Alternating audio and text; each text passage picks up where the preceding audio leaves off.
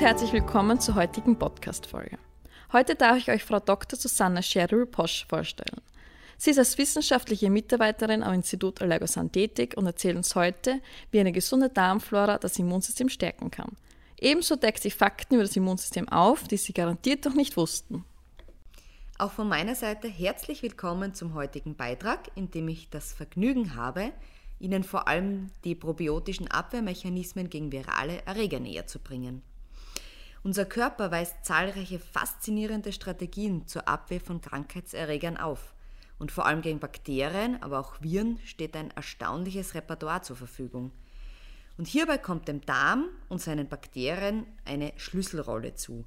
Man muss sich vorstellen, dass im Darm in etwa 100 Billionen Bakterien leben, die 600 verschiedenen Bakterienarten angehören. Und diese Gesamtheit aller im Darm lebenden Mikroorganismen nennt man das Darmmikrobiom. Und dieses Mikrobiom steuert die Immunantwort und setzt effiziente Wunderwaffen gegen Pathogene ein. Nun möchte ich euch diese Mechanismen näher vorstellen, aber eines gleich vorweg, man kann seinem Körper im Kampf gegen Viren und Bakterien gezielt helfen, indem er die Mikroorganismen im Darm durch einen gesunden Lebensstil unterstützt. Zusätzlich ist es auch möglich, probiotische Bakterien zuzuführen, denn diese Helferchen unterstützen unsere im Darm vorkommenden gesundheitsfördernden Bakterien. Durch ihre Stoffwechselprodukte ernähren die Bakterien unsere Darmzellen und sorgen dadurch dafür, dass die Verbindungen zwischen den Zellen, die sogenannten Tight Junctions, intakt bleiben. Dadurch wird verhindert, dass schädliche Stoffe wie beispielsweise pathogene Keime oder Toxine in tiefer gelegene Gewebsschichten gelangen und dort Entzündungen auslösen. Eine intakte Darmbarriere verhindert auch den Übertritt von Pathogenen und Toxinen aus dem Darm in die Blutbahn und somit das Vordringen in andere Organe. Daher ist die Stärkung der Darmbarriere von großer Bedeutung, um chronischen Entzündungen vorzubeugen und das Immunsystem nicht zu überlasten. Dabei helfen auch ausreichend Bewegung und eine ballaststoffreiche Ernährung, die den im Darm lebenden Mikroorganismen als Nahrungsquelle dient. Von besonderer Bedeutung sind die von Bakterien produzierten Stoffwechselprodukte, die sogenannten Short Chain Fatty Acids, das steht für kurzkettige Fettsäuren, welche die Tight Junctions und somit die Darmbarriere stärken. Die intakte Darmbarriere, die auch mit ausreichender Schleimproduktion verbunden ist, stellt daher den Grundstein für eine funktionierende Infektabwehr dar. Probiotische Bakterien regen unsere Darmzellen zur Produktion von Mukus, also Schleim an, der die gesamte Darmoberfläche von rund 400 Quadratmetern überzieht. Im Mukus, einer unlöslichen, zähflüssigen Substanz, befinden sich Stoffe, die Viren und Bakterien neutralisieren und es den Erregern erschweren, an die Oberflächen der Körperzellen zu gelangen, und somit können Infektionen oder Entzündungen schwieriger ausgelöst werden. Eine Infektion bedeutet in diesem Sinn, dass Viren sich in die Zellen einschleusen, indem sie sich zuvor an Rezeptoren an der Zelloberfläche andocken. Und wenn das Virus sich hier angedockt hat, kann es dadurch in die Zelle eindringen und die Zelle dazu zwingen, seine Erbsubstanz zu produzieren, bis schließlich die Zelle zugrunde geht und eine große Menge an Viren frei wird, die dann die nächsten Körperzellen infizieren können. Kommen wir nun zu den bereits angesprochenen spezifischen Mechanismen von Bakterien in der Infektabwehr. Ein sehr effizienter Mechanismus ist der sogenannte Trapping-Mechanismus. Dabei fangen probiotische Bakterien die Viren förmlich ein. Diese werden über Zuckerketten der Bakterien an die Bakterienoberfläche gebunden und können somit keine Körperzellen mehr infizieren. Das Belegen und Blockieren der Zellrezeptoren durch probiotische Bakterien kann als weitere antimikrobielle Eigenschaft angesehen werden.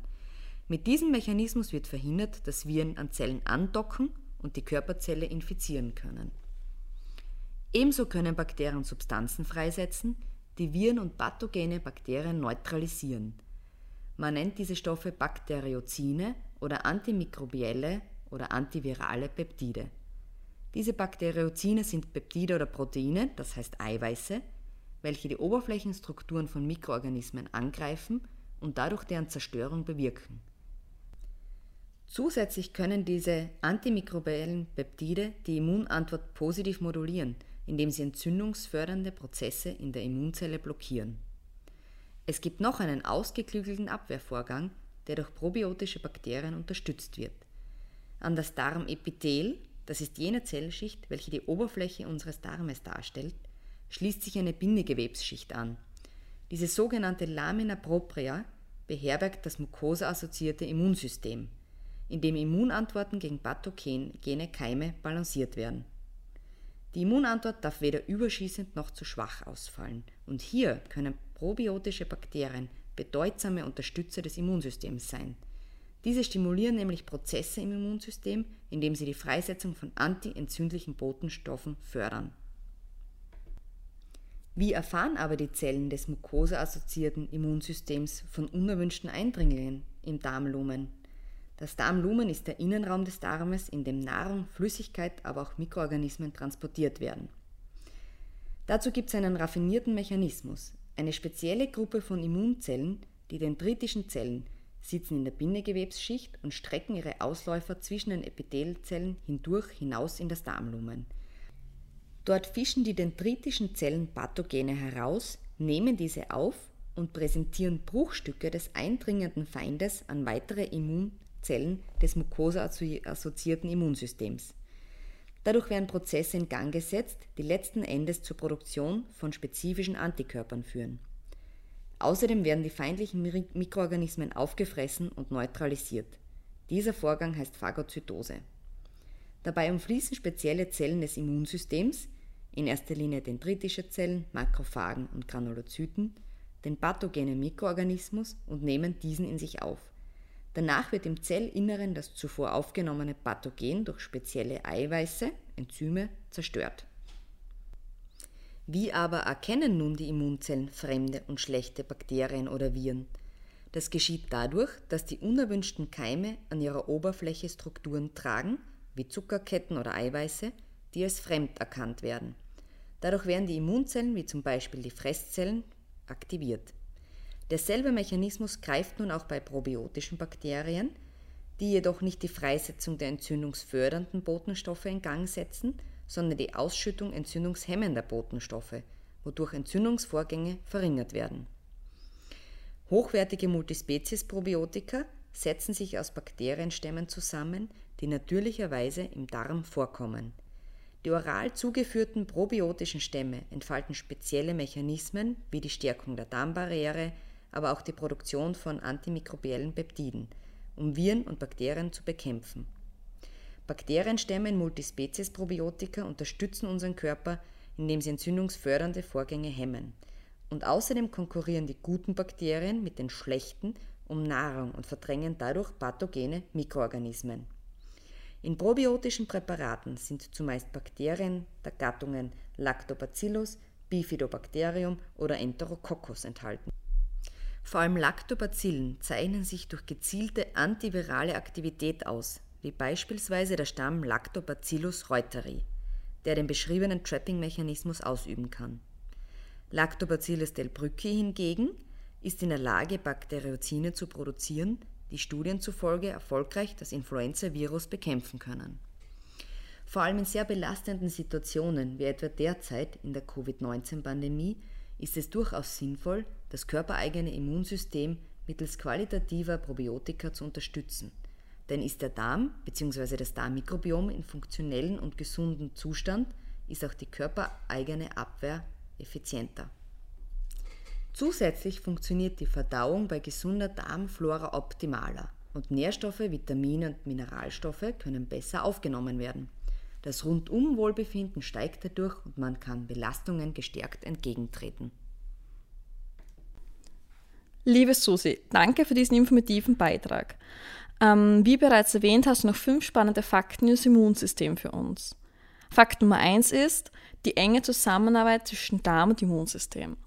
Aber inwiefern stehen diese beiden Organe im ständigen Austausch? Man muss sich vorstellen, dass ca. 80 Prozent der Immunzellen im Darm sitzen und daher ist dieses Organ ein enorm wichtiger Teil unseres Immunsystems. Ist der Darm gesund, sind wir auch gegen verschiedene Krankheiten besser geschützt. Gerät das empfindliche Gleichgewicht im Darm in Schieflage, dann ist das ausgeklügelte Abwehrsystem nicht mehr in der Lage, alle Eindringliche abzuwehren. Und man weiß auch, dass eine aus dem Gleichgewicht geratene Darmflora bei der Entstehung von Krankheiten eine Rolle spielt. Daher ist neben einer gesunden, ausgewogenen Ernährung mit viel Bewegung und Stressvermeidung der Einsatz von medizinisch relevanten Probiotika sicherlich sinnvoll und empfehlenswert, um das Gleichgewicht im Darm wiederherzustellen oder beizubehalten. Jetzt wird vor allem in den sonnenarmen Wintermonaten ständig von der Relevanz von Vitamin D gesprochen. In Fakt Nummer zwei sprichst du von einem Zusammenhang zwischen Vitamin D und dem Immunsystem. Jetzt erzähl uns doch, warum ist Vitamin D so wichtig? Ja, das hast du richtig dargestellt. Vitamin D hat einen großen Einfluss auf das Immunsystem, das Herz-Kreislauf-System, auf den Knochenstoffwechsel und auf das Zellwachstum. Es kurbelt die Immunabwehr an und gleichzeitig reduziert es die Infektanfälligkeit. Die Sonnenstrahlung ist eine Grundvoraussetzung für die Vitamin D-Produktion im Körper und vor allem in den Wintermonaten können wir oftmals nicht ausreichend davon tanken. Ein Mangel an Vitamin D lässt sich sehr schwer über Lebensmittel ausgleichen, da Nahrungsmittel einen sehr geringen Anteil davon aufweisen. Es findet sich vermehrt in tierischen Produkten wieder und um den täglichen Bedarf zu decken, wären mehrere hundert Gramm fettreicher Fisch wie beispielsweise Aal, Hering oder Lachs notwendig. Daher lässt sich Vitamin D am besten in Form von Nahrungsergänzungsmitteln zuführen – wodurch ein Vitamin D-Mangel und dessen Folgeerscheinungen in weniger sonnenreichen Monaten verhindert wird. Dass die Leber ein unterschätztes Organ ist, wissen wir bereits. Aber was meinst du damit, dass die Leber und das Immunsystem beste Freunde sind, in Fakt Nummer 4? Ja, das ist ganz richtig. Die Leber ist oft ein unterschätztes und überstrapaziertes Organ. Egal ob Infektionen, Allergien oder Diabetes, die Leber hat einen wichtigen Stellenwert als Gesundheitsbote. In den 90er Jahren waren Menschen eher normalgewichtig, rundlich oder dünn. Und heute sind bereits junge Menschen zu dick und die Zunahme an adipösen Menschen ist kaum zu übersehen. Übergewichtige Menschen können an einer Fettleber leiden. Dies entsteht meistens durch einen ungesunden Lebensstil, Medikamente oder als Begleiterscheinung von Erkrankungen. Obwohl sie anfänglich kaum Beschwerden bereitet, kann die Fettleber gravierende Folgen haben. Für das Immunsystem leistet die Leber einen wertvollen Beitrag, indem sie Bakterien, sterbende oder bereits abgestorbene Zellen und schädliche Fremdkörper abbaut. Zuständig sind hierfür die Immunzellen der Leber, unter anderem wieder die Fresszellen oder Phagozyten, die diese Fremdstoffe auffressen und zerlegen. Dass wir alle ausreichend Schlaf brauchen, ist klar. Aber warum beeinflusst das unsere Immunabwehr? Das stimmt, guter Schlaf ist wichtig für unser Abwehrsystem wie generell für die Regeneration all unserer Organsysteme. Schlafmangel sorgt dafür, dass sich unsere T-Zellen, deren Aufgabe es ist, infizierte Zellen zu suchen und abzutöten, schlecht an diese andocken können. Die Zellen haben bereits nach nur drei Stunden ohne Schlaf eine reduzierte Fähigkeit, sich an andere Zellen anzudocken. Diese Fähigkeit ist zu wichtig, weil sie der erste Schritt des körpereigenen Abwehrsystems ist – es gibt Studien, die zeigen, dass Menschen mit einem kürzeren Schlaf ein höheres Risiko aufweisen, an einer Erkältung zu erkranken. In deinem letzten Fakt gehst du darauf ein, dass das Immunsystem ständig aktiv ist, aber besonders in der Nacht. Was meinst du damit? Ja, wir wissen, dass kein Organ im Körper ohne Energie arbeiten kann und erst recht nicht das Immunsystem. Über den Tag verteilt nutzen das Gehirn, die Muskeln, die Verdauungsorgane, die Sinnesorgane und andere Organsysteme die bereitgestellte Energie. Da das Immunsystem ein großer, sozusagen Energiefresser ist, ist das Immunsystem in erster Linie nachtaktiv. Wenn die Barrieren Haut, Darm, Mund, Schleimhäute nicht ganz geschlossen sind, können Bakterien und Viren eindringen und das Immunsystem gerät in eine Art Alarmzustand. Die Immunzellen gelangen rasch über die Blutbahn zum Ort des Geschehens und bekämpfen die Eindringlinge. Und da der Körper im Alarmzustand ist, wird dann keine Rücksicht mehr auf Muskeln und Gehirn genommen. Das Immunsystem bekommt in diesem Moment die gesamte Energie. Typische Krankheitssymptome, wenn das Immunsystem tagsüber hochaktiv arbeitet, sind beispielsweise Müdigkeit, Kopfschmerzen oder Lustlosigkeit. Das Immunsystem kann aber auch nur leicht aktiv oder niedriggradig aktiv sein, wenn die Barrieren nicht ausreichend geschlossen sind. Und es können immer wieder Erreger eindringen, doch auch die harmlosen Erreger müssen in Schach gehalten werden. Diese sind wie eine Zusatzaufgabe zum Tagesgeschäft des Körpers. Wow, Susi, danke für deine Aufklärung. Jetzt wissen wir eine Menge über die Darmflora und das Immunsystem. Ich hoffe, euch hat diese Folge gefallen und gebt uns einfach Bescheid, wenn ihr noch etwas wissen wollt.